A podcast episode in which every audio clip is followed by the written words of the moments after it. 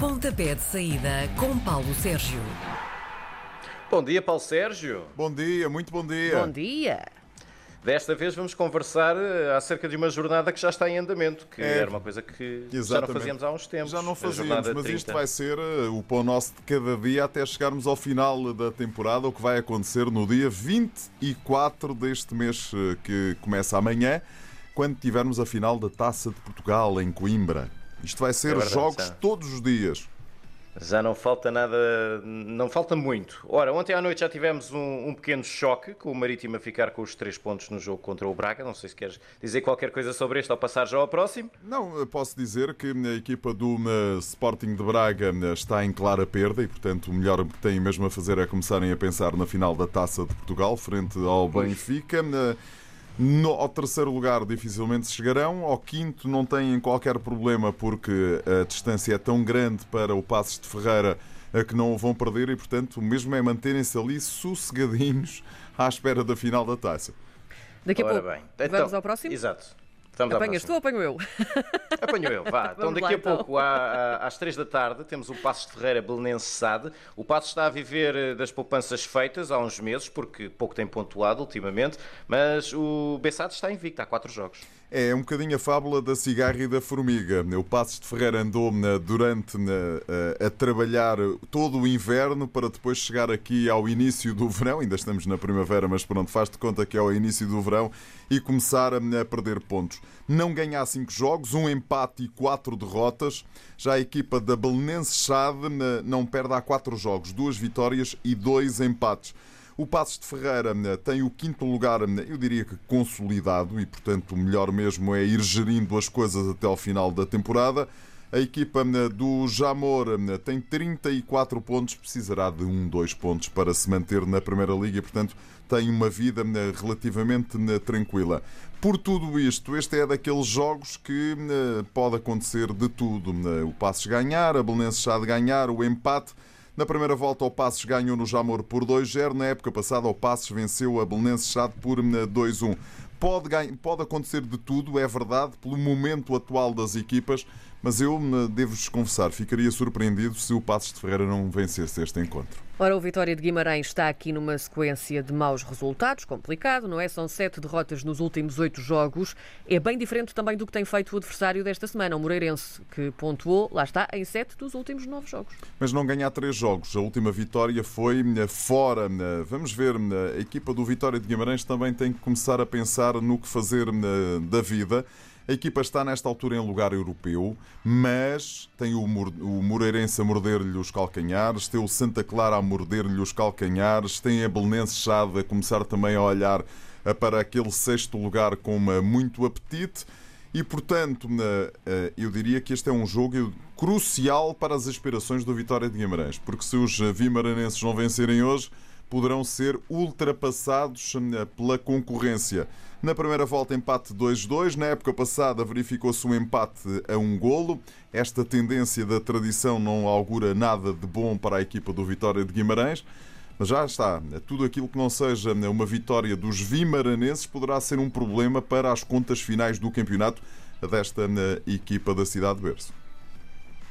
Às 7 da tarde temos o Benfica em Tondela. Os homens da casa estão no nono lugar e na melhor sequência de resultados da época, duas vitórias e um empate.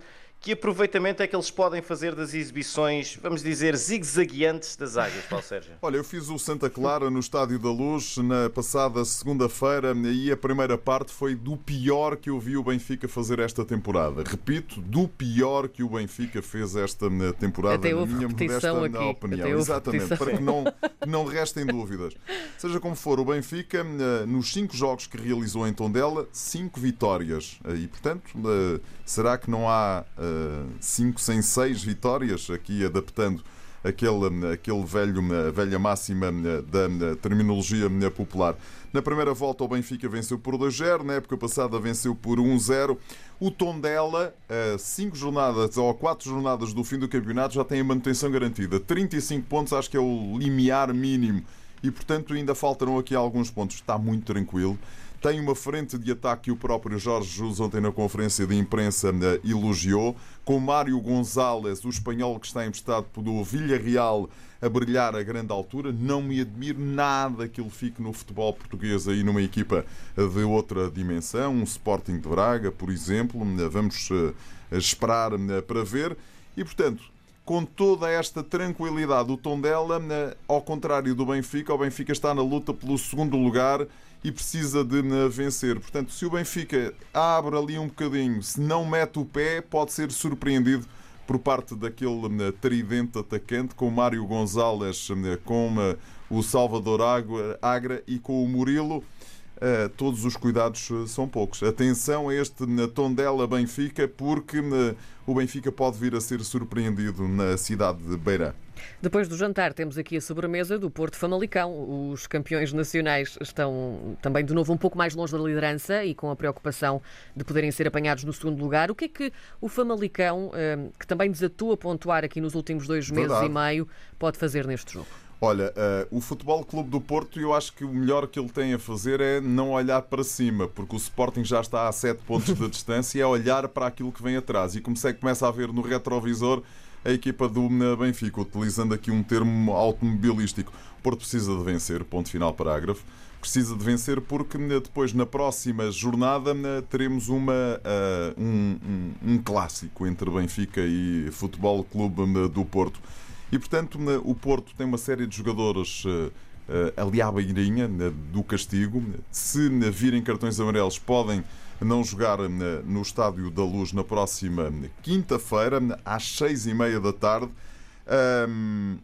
e tem o Sérgio Conceição castigado. Sim. E tem aquela aquela carga muito eh, negativa do que aconteceu em Moreira de Cónegos.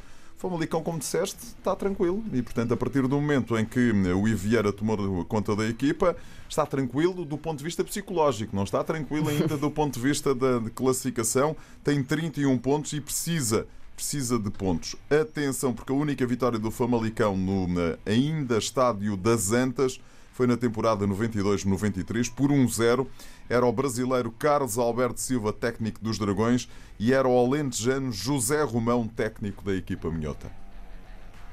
O resto dos jogos da jornada 30 acontece amanhã, às três e meia da tarde. Há duas equipas para quem todos os pontos contem, contam perdão, para fugir eh, da zona perigosa da tabela. O Gil Vicente é 14, o Farense é 17, último, penúltimo lugar, aliás. João, já disseste tudo. É assim, hum.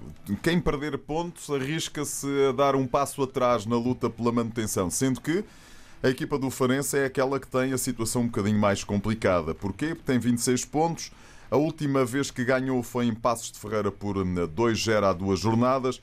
Precisa de pontos como de pão para a boca.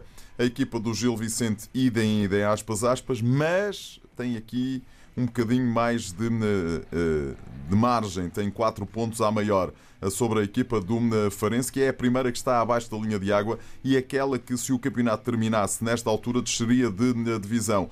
O Gil vem de duas derrotas seguidas, depois de ganharem na luz, não ganharam mais ninguém. Já o Farense vem de um empate em casa com o Portimonense e dessa vitória com o Passos de Ferreira.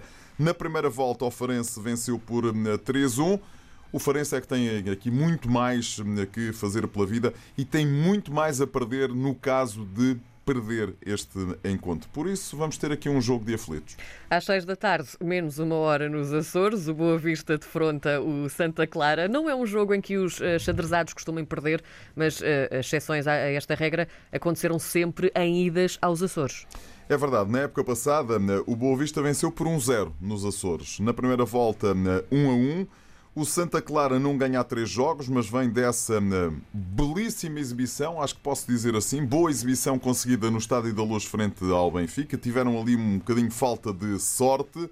O Boa Vista vem de duas derrotas consecutivas. Perdeu em casa com o Marítimo, perdeu fora com o Sporting de Braga Lá está, o Boa Vista é daquelas equipas. Eh, o Santa Clara está a olhar para cima e a perguntar-se a perguntar se não era uma boa ideia pela primeira vez ter uma equipa açoriana nas competições europeias. Tem que fazer por isso e, portanto, tem quatro jogos para conseguir amealhar os pontos e ultrapassar o Vitória de Guimarães neste, nesse sexto lugar. O quinto lugar está praticamente inatingível.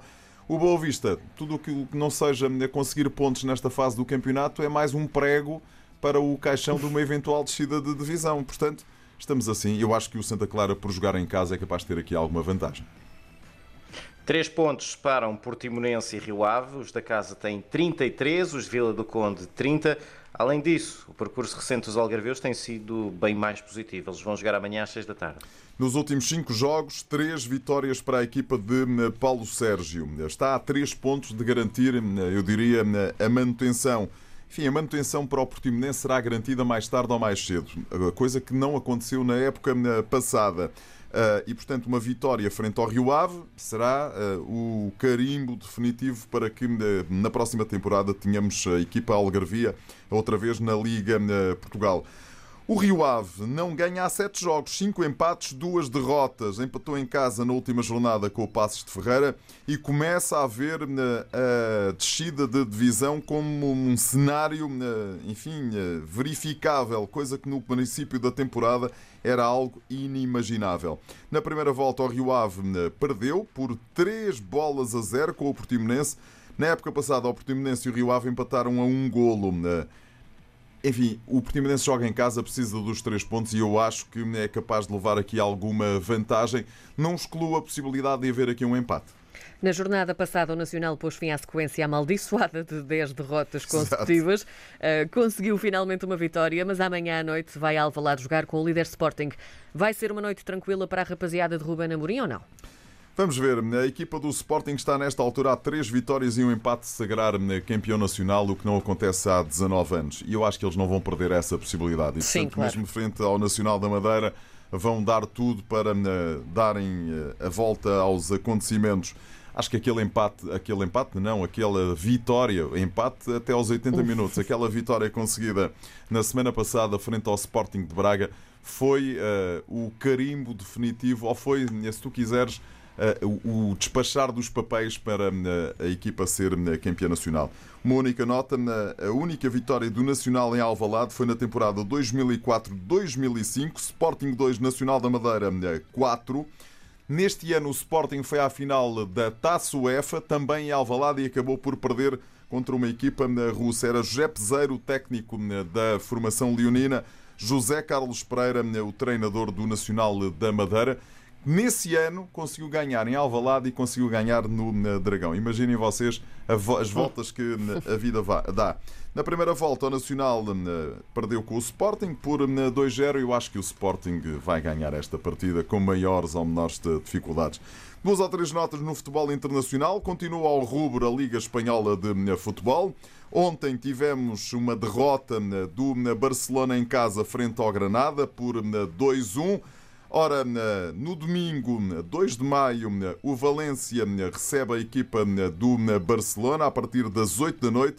Também às 8 da noite, o Sevilha, que é o quarto classificado, 70 pontos, joga com o Atlético de Bilbao, o nono classificado com 42 pontos. Reparem bem como está a Liga Espanhola. Primeiro Atlético de Madrid, 73 pontos. Segundo Real Madrid, 71. Terceiro Barcelona, 70. Quarto Sevilha, 70 pontos confesso-vos que dava um gozo enorme ver a equipa da Andaluzia. Eu gosto muito da Andaluzia e o Sevilha sagrar-se campeão de Espanha.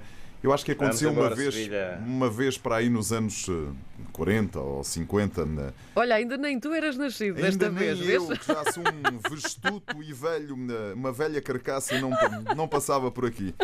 Segunda-feira, uh, atenção, porque o Sevilha joga não no domingo, mas na segunda-feira às 8 da noite, assim é que é. Sim. Chamo também a atenção para outro campeonato que está ao rubro, que é o campeonato francês. No domingo às 8 da noite, o Mónaco, que é o terceiro classificado, 71 pontos, recebe o Lyon, quarto classificado, com 67 pontos. Primeiro, Lille, 73. Segundo, Paris Saint-Germain, 72. Terceiro, Mónaco, 71. Quarto, Lyon, 67 pontos. Tudo pode acontecer. Meninos, tudo pode acontecer em França e tudo pode acontecer em Espanha. Em Portugal Ora é que isto está resolvido, na minha opinião. Ora bem, voltamos a conversar na próxima semana. Beijinhos, até para a semana. Até para a semana. Bom fim de semana, Paulo Sérgio.